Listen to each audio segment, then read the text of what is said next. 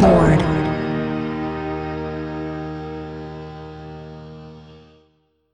ビルボードポッドキャスト MC の太田黄色です。生きたけまりこです。はい、えっ、と、いつもと違う感じでやってますけども、これは、あれです ね、今流行りのズームっていうやつを使ってやってるんです流行りよなのね。かな。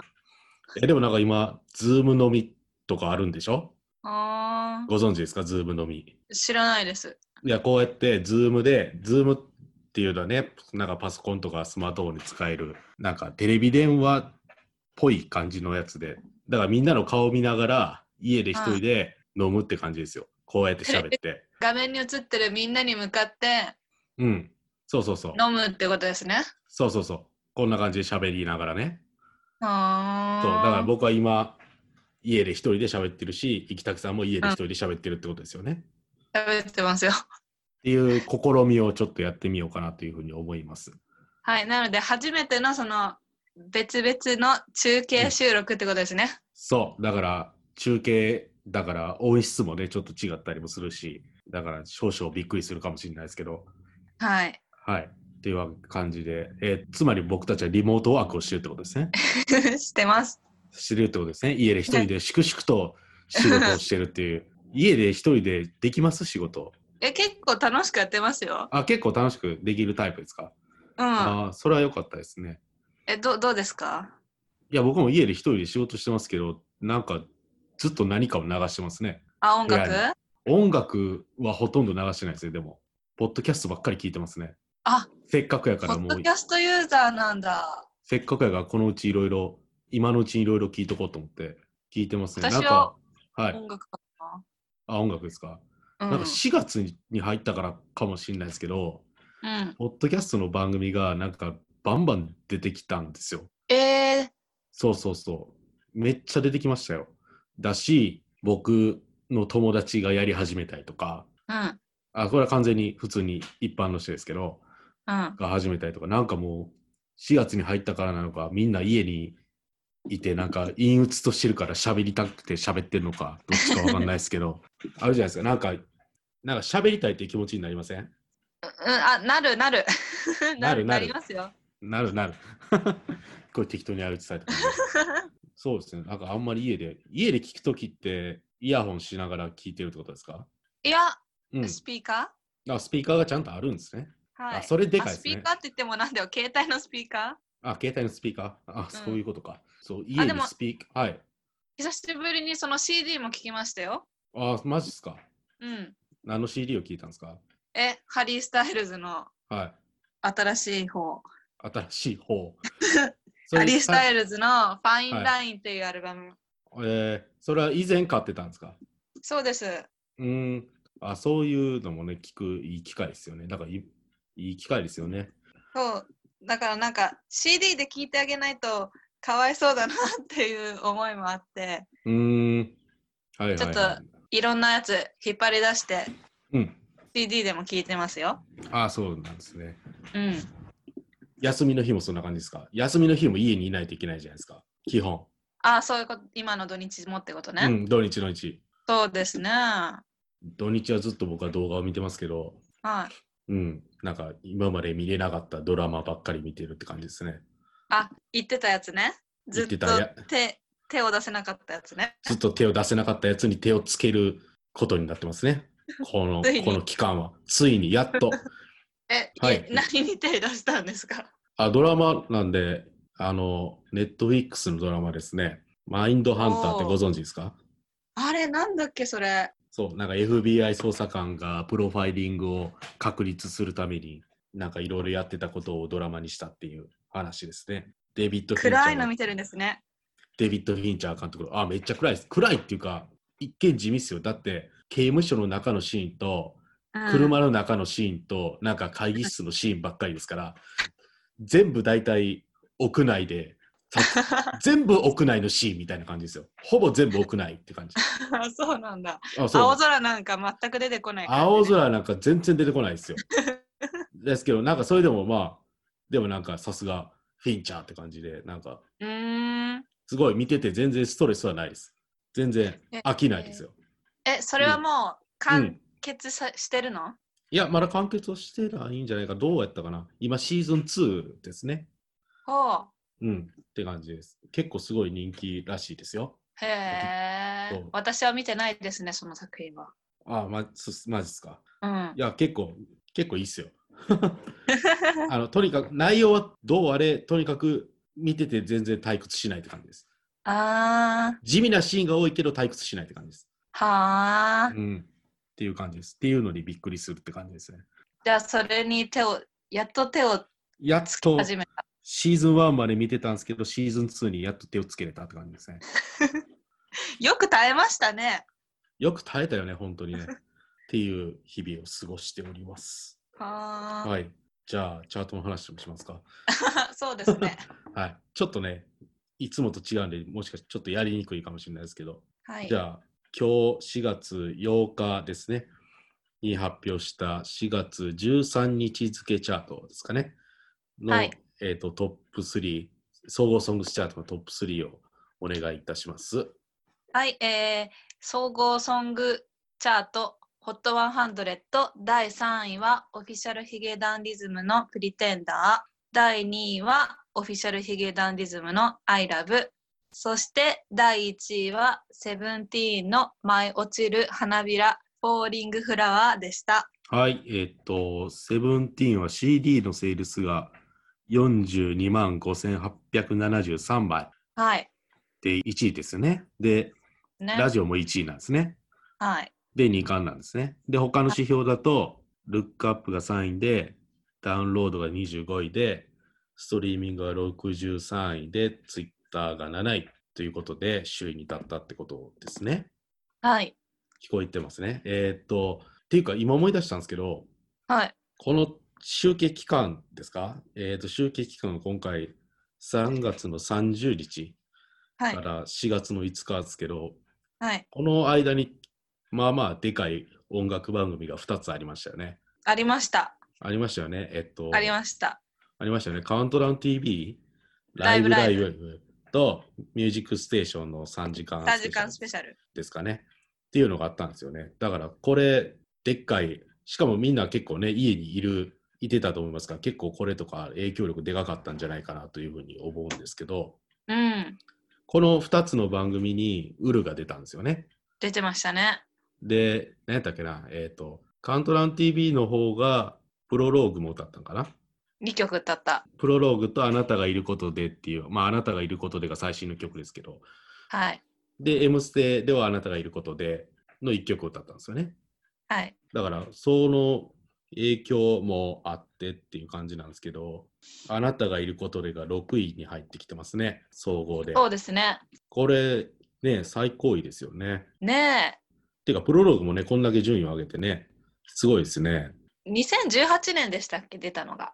そうあな2000えプロローグ。あプロローグプロローグ2018年ですねあのこれもドラマ主題歌でしたねねえ、やってましたよね。中学生日記っていう、えードラマなんですけど、で、あなたがいることでが、うん、やっぱ最高位ですね。えー最高っ位ていうか、えーっと、今、チャートインが9週目で、9週目で最高位を取ったんですね。で、過去曲がこんだけ上がってきてるですから、相当注目されてますね。ドラマ自体はね、もう終わったんですけどね。うんねえんなんかよくさ、ドラマに合わせてこう、シングルが出て、うで、ん。最終回で盛り上がって、うん。で、ちょっとずつ下がっていくみたいなのが多いですけど、うんこ。のウルさんに関しては、あれですもんね、ドラマが終わってからテレビ出演があって、はい。また来てる。なんかそうですね。盛り上がりが続いてるみたいな感じですもんね。のようになりましたよね。だから、うまいスケジューリング、スケジューリングっていうのはあれなのかな。 でも、ドラマだけで終わらせないようにしてる感じはしてますよね。ねありましたね。ねそうですよね。その、ヒゲダンのプリテンダーみたいに、映画が終わった後も人気が出るような感じになったらいいなっていうような意向が見えますよね。うん。うん、だってプロローグなんて全週66位ですからね今回18位でしたけど相当ねほんまにそうしかもちゃんだってと、テレビ初出演でしたもんね。うん、っていうのもね注目のポイントでしたねだからうん。あなたがいることではダウンロード指標で1位を取っててね、アイラブを抜いたんですよ。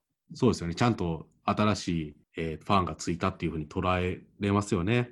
プロローうグんも、プロローグも5位ですからね。そちゃんと購入するってところまで至ってるっていうのがすごいですよね。う。すストごいリーミングもあなたがいることでは6位ですし、プロローグは18位ですから、まあ、ちゃうんんとあのストリーミングっていう接触の指標とダウンロードの所有っていう指標どちらでもあのちゃんと結果を出した形になっていますね。おめでとうございます。おめでとうございます。おめでとうございます。まあいいやとかね、だから、だし、今回の情勢、情勢というか、自粛に合わせてのチャートの動きとかもありましたよね。総合の21位ですかね。 はい。 21位に、えーっと星野源の「うちで踊ろう」がはいチャートインしてますね。これ、ツイッター指標でのポイントだけで21位に行きましたね。そうですね。これはあれですよね、その星野源さんがツイッターで、インスタグラムインスタグムラム。インスタグラムですね。インスタグラムでアップロードしたその自身が家にいる間に作った楽曲をアップロードして、これに合わせてなんか皆さんも作ってみてくださいみたいなやつですよね。うん、なんかコーラスをつけたりとか、うん、楽器のパートつけて送ってくださいみたいな感じうんうで。んうん呼びかけたそうですよね。そうですよね。だから結構いろんな、なんかアニメーションをつけてる人もいましたね。あ、本当です僕あか僕が見た中にはアニメーションつけてる人もいましたよ。ほーん。なんかその人が作ったキャラクターが、そうのん星野源さんの動画上に現れるみたいなほーん。ことをやってた人もいましたね。で、なんか送るとご本人がさ、ストーリーにあげてくれるから、なんか、もしあげてくれたらって思うと嬉しいよね。そうですね。だから、まあ、今までその無料で、無料っていうか、無料じゃないな、まあ、無料、有料含め、なんかライブ配信をしたりとかっていう人たちとかいましたけど、こうやって自宅で作った音源で皆さんご自由にどうぞみたいなタイプは、星野源さんが目立った形で一番最初にやったのかなっていう感じですね。家でできることで。だからすごいラフな感じでしたよね、実際動画を見ても。ね、ご本人、おどのおお家なのかななんかこそうですね、すごいラフな感じ、肩の力が抜けてる感じで、だかう。うん。らすごい安心しますよね。ね、そこになんかあの、あのうん星野さんのこのお友達というか、なんか過去に共演された方とかが、うんうん、うん。芸能人の方がいっぱいうん、やってて、うん、いろんな人を取り込んでる感じはしましたよね。うん、そうですね。久しぶりになんかツイッターでいい光景を見た感じが、うん。ツイッターとかその SNS でなんか、なんかすごい今ね、なんかツイッター見てるんでしたっけえ、見てますよあ、見てます。なんか、はいや、ひ人によると思いますけど、ツイッターの中ではなんか、なかなかいろいろちょっと過激な物言いをしてる人とかももちろんいるわけじゃないですか。あ、今のこの状況についてこの、その政府に対してとか、正しい正しくないは置いといて、うん。ちょっと疲れるじゃないですか。疲れるよ。 ちょっとトゥーマッチな感じもね、あったりとか、まあいろいろ皆さん思うところはあると思いますけど、はまあいそんな中、なんか久しぶりになんか SNS のなんかいいところを見た感じが僕はしました。ね、柔らかい感じがね、あってね。うん、なんかね、そうですね、なんかツイッターが始まった年みたいな感じですね。 そう、ツイッターが始まった年とかね、だってはい2010年より前ですけど、その時だってね、動画とかアップロードできなかったですもんね。確か。あ、そうなんですか。確かみんな文章ばっかりやったと思いますよ。だから動画でこんだけ SNS でなんか温かい空気を出したのが僕は個人的に良かったと思いますし、アーティストがね主体でなんかいろいろ発信してくれると嬉しいですよね。ねうん。さすがって感じです。ねそういうの見えますよね。スカイハイさんとかもやってますよね。あ、やってたし、あと、なんだっけ、PPAP のピコ太郎さん、はい。手洗いの動画とか。ああ、そうですね。撮ってました。やってましたね。替え歌ですよね、あれだって。あ、そうか、うん。あれは替え歌ですね。PPAP 動画っていうのか替えな。う歌なの PPP の替え歌で手洗いのソングを作ったって感じですね。そうそうん、とかね、なんかそういうふうにアーティストさんが自分でできる範囲でいろんな発信をして、だから今、まあ、日本、海外含めいろんな人がそういうことをしだししていますね。うん。う。うん。だからそういうのを見ててもいいし、 家で本読んでても って感じですね。ね自分だって、え。はい。さっきハリー・スタイルズの CD を聞いたって言いましたけど、はい。その CD が聴き終わったら次何するんですか針聞き終わった後は私は基本その仕事が終わったらすぐい。うんネットフリックスとか見るんですけど、はいはいはい。仕事中はハリー・スタイルズ聞いたでしょうん。あと普段聞いてないねなんだっけなあビル・ウィザーズ聞いたでしょうん。なくなっちゃったけどそうですね。聞いたしうん。なんか「5 Seconds of Summer」が出ててねはいはいはい。普段聞かないですけど、はい。なんか聞いてみようって思って聞いてみた、ああ、なるほど。まだまだコンテンツに困らなさそうって感じですね。そうだから普段逆にいつも以上になんかいろんな人の曲聴いてるかもしれない、うんうんうん、ああ、なるほど。ああ、それは幅が広がるじゃないですか。幅が広がりました よそうですよね。だから、いや、そういう話をね、よく聞くんで、いや、だからさ、それは僕らに限った話じゃなくて、なんか、想像ですけど、うんアーティストさんとか、まあ、他のカルチャーの人もそうかもしれないですけど、今までにやってこなかったことを家でやりそうじゃないですか。うんだから、もしこのね、あの、コロナウイルスの感染がいつか収束した、して、社会が動き出したとき、はい、うん何を出してくれるのかなっていうのは結構ちょっと数少ない楽しみなポイントの一つですよね。ねどんなんかまあこれもまたハリーの話になっちゃいますけど、はいはいはいどうぞ。なんか確かねハリーが、うんあの今アーティストも家にこもってるからうんうんこうちゃんと集中できるなんかうんものづくりに集中できるはずだし、いろいろインスパイアされてるはずだから、うんこのコロナが収束した後はこうなんかなんか力強い曲がうん続々出るんじゃないかなみたいなうんそんな話もしてて、うんねまあこのうん状況ですけどうんそれが終わった後にはまたなんか新しい音楽がいっぱい出てきそうな気がしますそうけでどすねね。今までのイメージとはちょっと違うのを出すアーティストもいそうですし、うん音楽に関してはすぐ出せそうですからね。そう今ね、えーすぐ出せるしね。ね映画とかやとね作るドラマとかやと作るのが大変ですけど、うん音楽はその分パッと出せるんではいだから逆に言えばドラマとか映画とか大変やと思いますけど。大変そうもう本当に大変そうですね。うん、ですけどなんか今後世界がどう変わるのかっていうのをねあの作品を通して見るのが今の数少ない楽しみの一つです。うん、はい私なんかえ今こそこう、新しいアイデアをはい、考えてうん出すなんかなんかこう、先取りじゃないけどはい、そういうのすごいなんかないかなって考える時間もありそうっちゃありそうですよね。そうですね。まあご自身でもそういうことをねやっているところですもんね今まさにうん、素晴らしい心持ちで。なんかせっかくだからさせっかく、はいだからなんか新しいことやろうかなと思って本を本あを本も買った読むとか本買う買ったよあ買いました。それは今まで買ってこなかったジャンルの本ってことですね。あ確かにえーうんあの差し支えなければどんな本なんですかまだ読んでないですよあ、まだ読んでないですね。でも、まあいいんじゃないですか。うん、嫌われる勇気、嫌われる勇気うん、嫌われる勇気っていうのは、ちょっと待って、俺なんかうっすら聞いたことあるな、嫌われる勇気。あなんかすごいあの何年か前にベストセラーになった作あの本ですよ。えー、そう、だから何年か前ですよね、そうですよね。なんか僕のそう名前だけあった、えっ、と、嫌われるあ勇気、自己啓発 自己啓発。自己啓発本うん、うん。あ、アドラーか。なるほどね。そ自己啓発ね。なんかどっかの誰かが言ってましたけど、自己啓発本を読むときは、心の余裕があるときに読んだ方がいいらしいです よ。う。え今逆効果心の余裕があるときに自己啓発本を読むといいらしいですよ。えでも大丈夫私心はめっちゃ余裕あるもじゃあ大丈夫です。ん。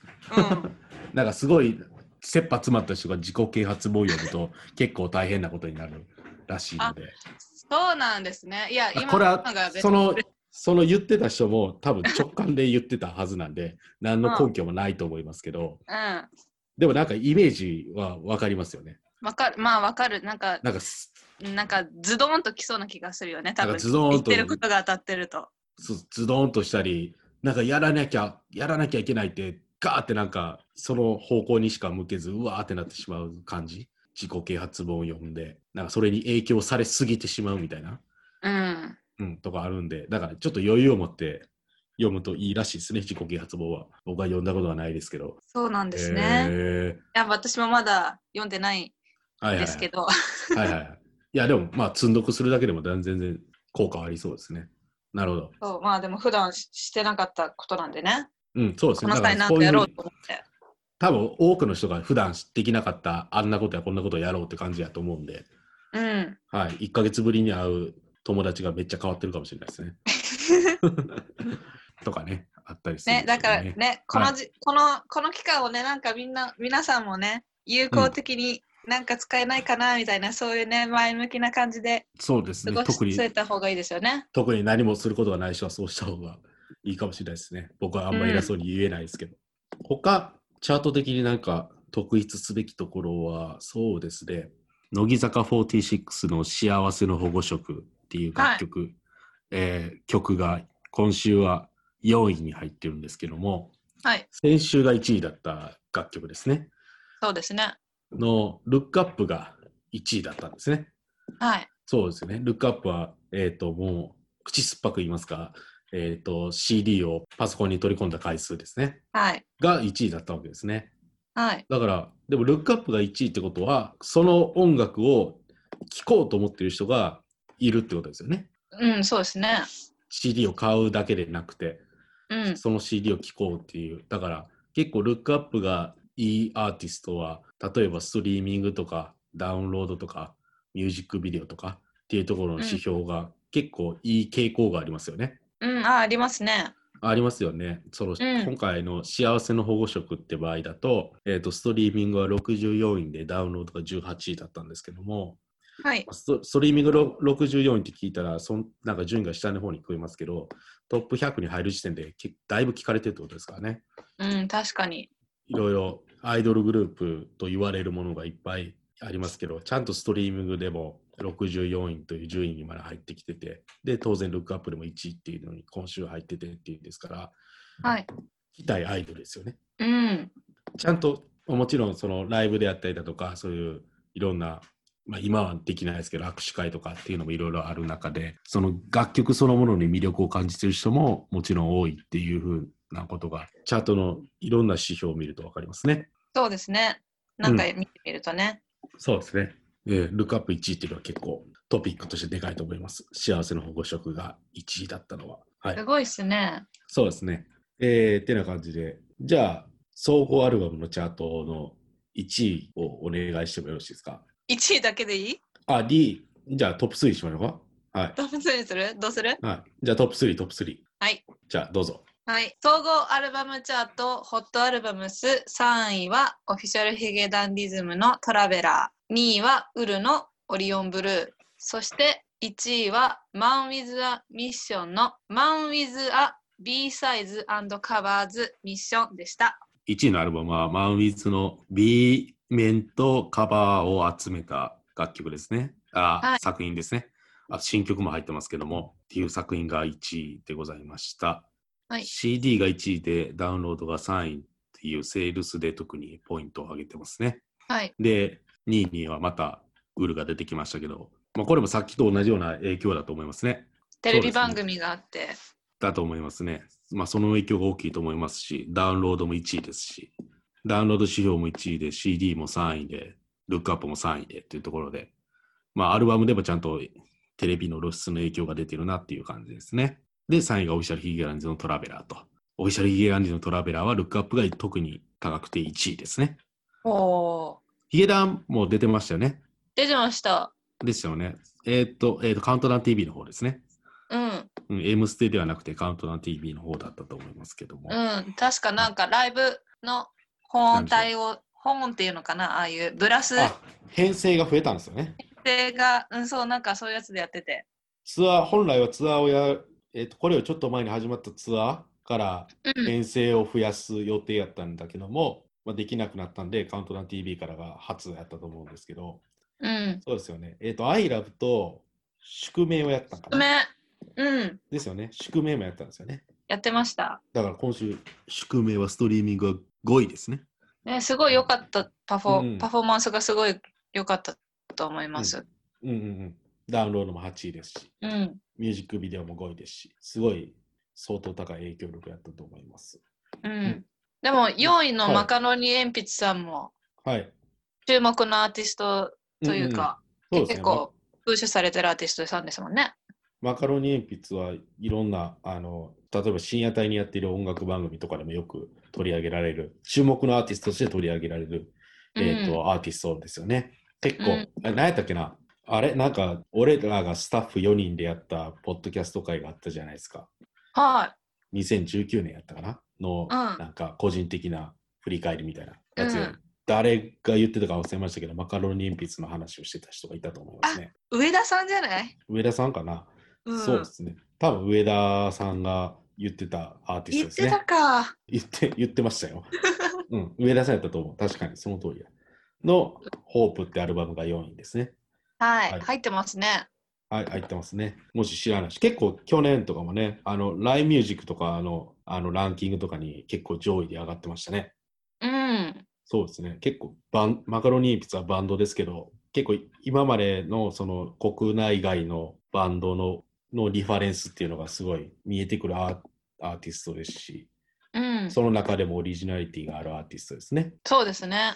なんかもうオアシスオアシスにそっくりな楽曲もありましたけど、あ、本当そうでちゃんとご自身もライブで明言してたんで、あうん、そうそう、ワットオアシスの Whatever で楽曲にすっごい似てる楽曲がありますけど、ーあ、本当はい、あったりして、なんかいろんなリファレンスがあるバンドですね、が4位に入ってきてるんで、ね、まあ4位に入って。はい、来てるんで、もう今、家の中では音楽聴き放題だと思うんで、一人暮らしの方は、うん。もうすぐ聞いてください。すぐ聴けますね。はい、うん。すぐ聴けるっていいですね。うん。オフィス私、でねホープ聞いた気がする。あ、そうですか。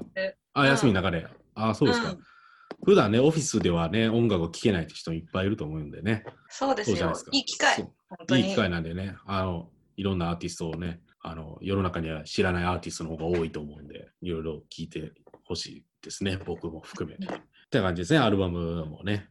はい。はい、わかりました。と今いう回は感こんじなで、感じでしたね。こんな感じで、えっ、と、初めて、ズームでポッドキャストをやるっていうことをやってみましたが、なかなかやりにくいですね。なんか自分の喋りもすごいゆっくりじゃないなんかそんな感じもするわ。確かに。確かに。ほんまですね。 すっごい丁寧に喋ってる感じがします。そうです。まあこれもこれでありですね。だから。もしかしたらこっちの方が聞きやすいっていう人はいるかもしれないですね。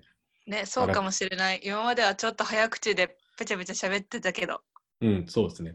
なんか電波が悪くなったらすごい怖いんですけど、でもまあそういうことを除けば、それと音質さえ除けば、これもこれでありなツールでしたね。ってな感じで、まあ来週もこんな形でお送りすると思いますけども、そうですね。当分はこんな感じですね。当分こんな感じでやらせていただきますので、え、ではもいこれならさ、2人じゃなくても3人でもまたいけるってことだよね。もちろんそうですね。3人でも4人でも5人でも10人でもできますね。えなんかプランがあるんですかどうしよ今まうで。とか言う今までやってきたことのないことをやるにはいいかもしれないですよ。 だって私たちもさ、まだまだいいよ。1週間、2週間じゃん。うん。このテレワークが始まって。はい。もうあと1、2週間、3週間とか1ヶ月経ったらどんなな、どんなになってるかわかんなくないなんかもあうの人と接し、接接しなさすぎて接気しながさすぎて。気が狂ってうん。ジョーカーみたいになってしまうかもしれないってことですか。そうそう そう。だから、うん逆にちょっと喋ろうよって1週間喋らなかった分ここで喋ろうよみたいなああ、なるほどね。もうこの全てをぶつけていただきたいっていう感じですね。そうこのポッドキャストにねはいはいはい。あの、競技の上検討いたしますけど。 まあ、それも確かにありですね。はい。わかりました。えーじゃあ、もう結構まあまあ、実は喋ってるので、あ本当なので、この辺で締めさせていただこうかなというふうに思います。はいはい、えービルボードポッドキャストでございました。ありがとうございました。ありがとうございましたさよなら。さよなら